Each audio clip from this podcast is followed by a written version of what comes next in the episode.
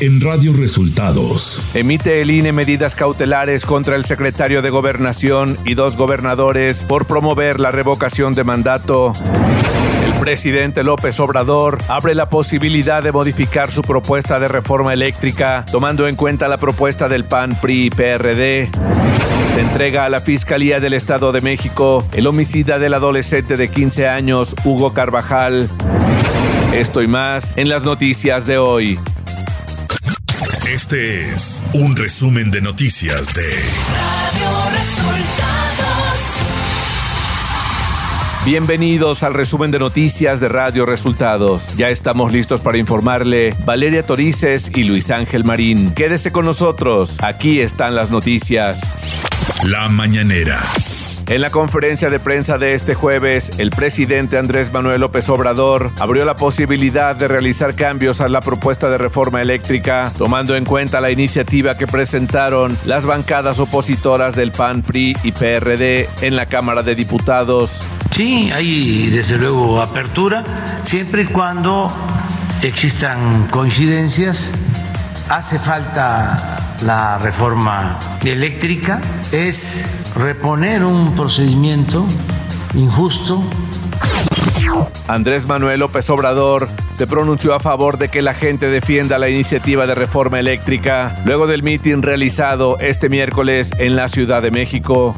Acerca de la manifestación en favor de la reforma a la Constitución en materia de electricidad, yo estoy de acuerdo que la gente defienda la iniciativa, todos los que formamos parte de la transformación de México y todos los ciudadanos, porque al final, ¿qué es lo que está en cuestión?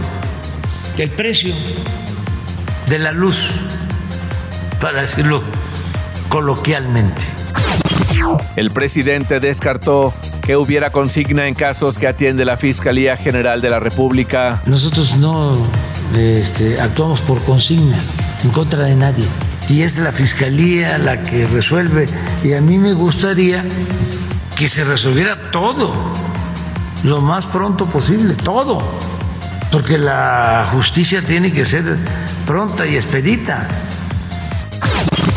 El jefe del Ejecutivo se refirió a la petición de un congresista de Estados Unidos de quitar la visa a diputados mexicanos que promovieron el grupo de amistad México-Rusia. Un senador, también un diputado, hace unos días mencionó que le iban a quitar las visas a legisladores de México porque mostraron su simpatía con Rusia como si no fuesen libres. Radio Resultados Nacional.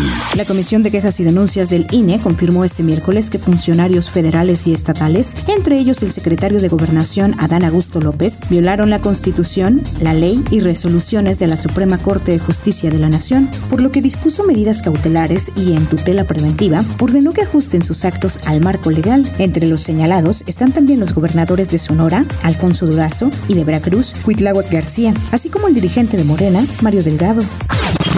La mesa directiva de la Cámara de Diputados expresó su rechazo categórico a la solicitud del congresista estadounidense Vicente González de retirar las visas a los legisladores que forman parte del grupo de amistad con Rusia. Consideró que tal petición resulta una intervención directa a las facultades constitucionales de los legisladores mexicanos y resaltó que la conformación de grupos de amistad es una facultad irrenunciable de la Cámara y una expresión de la diplomacia parlamentaria.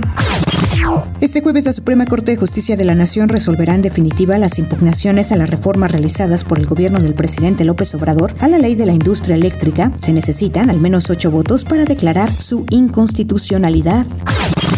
Por medio de un comunicado, Morena y sus aliados en la Cámara de Diputados informaron que este jueves 7 de abril harán la presentación de propuestas que se plantearán al proyecto de dictamen de la reforma eléctrica de la coalición Juntos Hacemos Historia. La convocatoria la encabezan los coordinadores Ignacio Mier Velasco de Morena, Carlos Alberto Puente Salas del Partido Verde, así como Alberto Anaya Gutiérrez del Partido del Trabajo.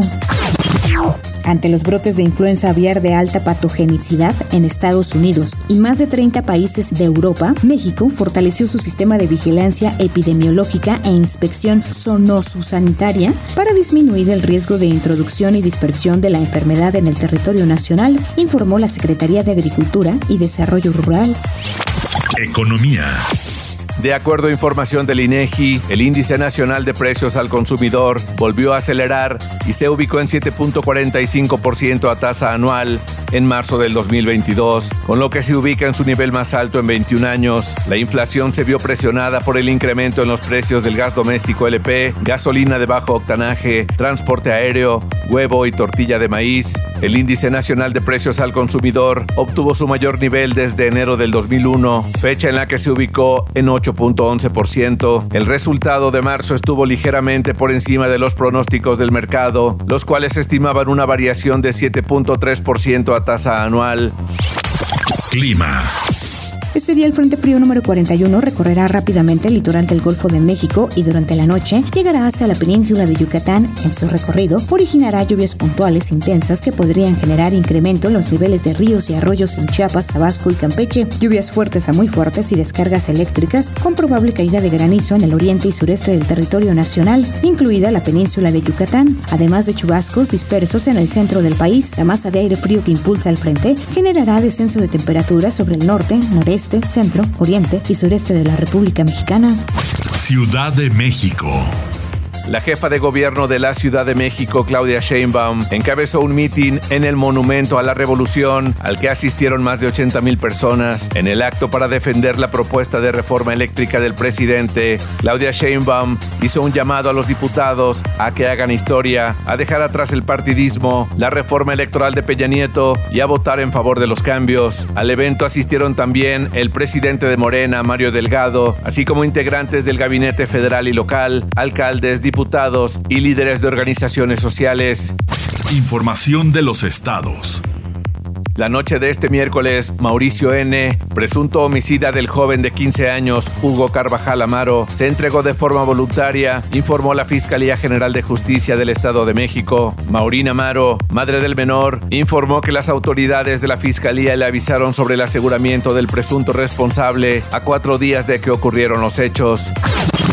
La noche de este martes fue asesinado el secretario general del Comité Municipal del PAN en Melchor Ocampo, Estado de México, Juan Bosco Rivero. Los hechos ocurrieron cuando se encontraba fuera de su despacho en la presidencia municipal de ese lugar. El Poder Legislativo de Jalisco, en la sesión extraordinaria número 39 de este miércoles 6 de abril, aprobó con 26 votos a favor, 8 en contra y 3 abstenciones el matrimonio igualitario dentro del Estado. El dictamen establece que para contraer matrimonio, ambas personas necesitan contar con cuando menos 18 años de edad. Un juez negó un amparo definitivo a María Teresa Martínez Galván, suegra del ex gobernador de Nuevo León, Jaime Rodríguez Calderón el Bronco, quien trabajó por varios años en la Secretaría de Seguridad Pública Estatal y fue señalada en 2019 por haber sido beneficiaria de un incremento exponencial en su sueldo durante la administración estatal encabezada por su yerno, lo que la llevó a obtener una pensión de casi 30 mil pesos mensuales. Mario Alberto Oliva Ruiz, director de Administración de los Servicios de Salud de Morelos, en la administración de Marco Antonio Adame del 2006 al 2012, fue detenido por elementos de la Agencia de Investigación Criminal de la Fiscalía General de la República por su probable responsabilidad en el delito de peculado por más de 700 millones de pesos. Oliva Ruiz fue aprendido en un domicilio en Cuernavaca y trasladado al cerezo de Atlacholoya en Xochitepec, donde quedó interno y a disposición de las autoridades tardes la Secretaría de Salud reportó que los contagios por COVID-19 a nivel nacional registraron un repunte de 188% en un solo día, al contabilizar 12.144 casos este miércoles, a pesar de que todo el país se encuentra en semáforo epidemiológico verde. En nueve entidades se han detectado repuntes de contagios en la última semana. Aguascalientes, Baja California, Ciudad de México, Chihuahua, Coahuila, Estado de México, Hidalgo, Nuevo León y Tamaulipas. Radio Resultados. Internacional. Rusia tiene la intención de responder a las sanciones de Estados Unidos contra las hijas del presidente Vladimir Putin como mejor le parezca, advirtió el portavoz del Kremlin, Dmitry Peskov. Estados Unidos anunció este miércoles sanciones a Marilla Putina y Katerina Tikhonova, las dos hijas de Vladimir Putin, como parte de nuevas sanciones por sus presuntos crímenes de guerra en Ucrania. Las sanciones excluyen a todos los familiares cercanos del presidente del sistema financiero estadounidense y congelan cualquier activo que tengan en Estados Unidos. El Congreso de Oklahoma aprobó este martes un proyecto de ley que convierte el aborto en un delito grave con penas de hasta 10 años de cárcel, informó la prensa estadounidense. Dicha ley establece que una persona condenada por realizar un aborto definida como quien practica el procedimiento, no la madre, enfrentaría hasta 10 años de prisión y una multa de 100 mil dólares.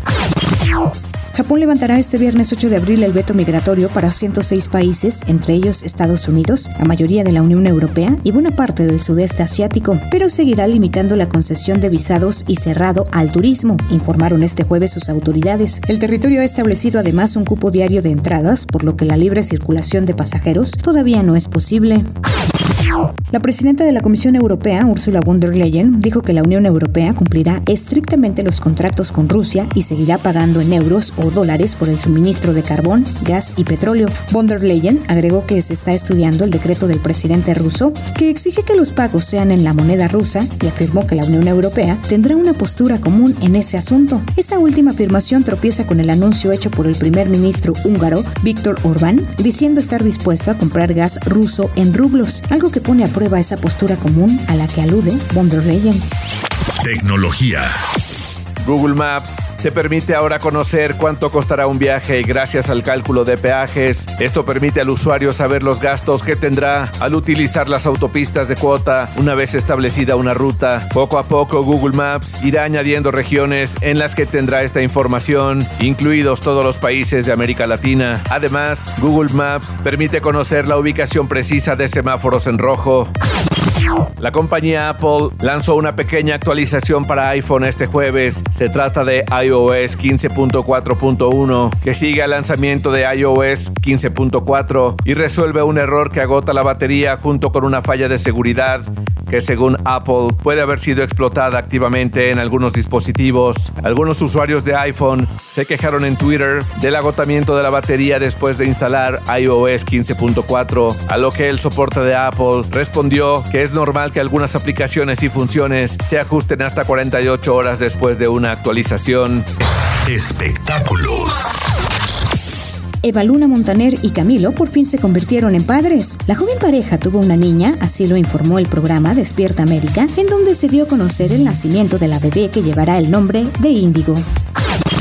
Sasha Sokol retomó el tema de las violencias que el productor Luis de Llano ejerció sobre ella durante su relación, aunque esta vez afirmó que su caso llegará a los tribunales. La cantante mantuvo un vínculo sentimental cuando ella era menor de edad, con 14 años, mientras él tenía 39, una diferencia de edad de 25 años. Luis miente al querer involucrar a mis padres, diciendo que la relación fue transparente. Nada está más lejos de la verdad, escribió en sus redes sociales. Deportes. El francés Karim Benzema anotó los tres goles con los que el Real Madrid venció al Chelsea 3 a 1, campeón vigente de Europa, mientras que el Villarreal derrotó por la mínima al Bayern Múnich en los duelos de ida de cuartos de final de la Liga de Campeones de la UEFA.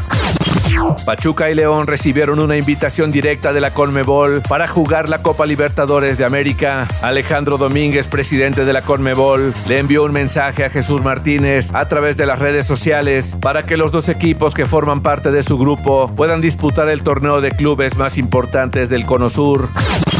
Y hasta aquí las noticias en el resumen de Radio Resultados. Hemos informado para ustedes Valeria Torices y Luis Ángel Marín.